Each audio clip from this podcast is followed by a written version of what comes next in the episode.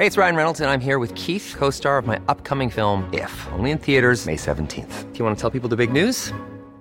All right, I'll do. Sign up now and you'll get unlimited for $15 a month in six months of Paramount Plus Essential Plan on us. Mintmobile.com slash switch. Upfront payment of $45 equivalent to $15 per month. Unlimited over 40 gigabytes per month. Face lower speeds. Videos at 480p. Active Mint customers by 531.24 get six months of Paramount Plus Essential Plan. Auto renews after six months. Offer ends May 31st, 2024. Separate Paramount Plus registration required. Terms and conditions apply if rated PG. Heraldo Podcast. Un lugar para tus oídos. Noticias del Heraldo de México. La coordinadora de Protección Civil, Laura Velázquez, informó en la conferencia mañanera que hasta el corte de las 7 de la mañana de este martes van casi 700 réplicas del sismo magnitud 7.7 registrado a la 1.05 de la tarde el pasado lunes 19 de septiembre, día en que se han presentado dos devastadores sismos que han afectado al país en 1985 y 2017.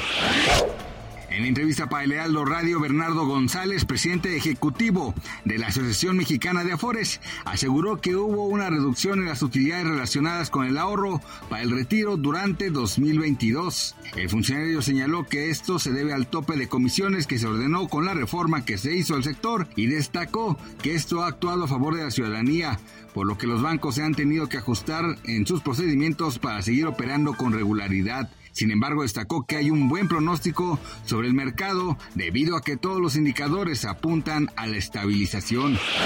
Un programa de adopción permitirá encontrar una nueva vida en Canadá a 45 perros que fueron rescatados en 2021 cuando iban en camino a mataderos ilegales de Indonesia, un país en el que la carne canina no está prohibida y se sacrifican 13.700 perros al mes. 53 canes fueron rescatados en noviembre de 2021 en un matadero de Java Central y fueron enviados a Yakarta.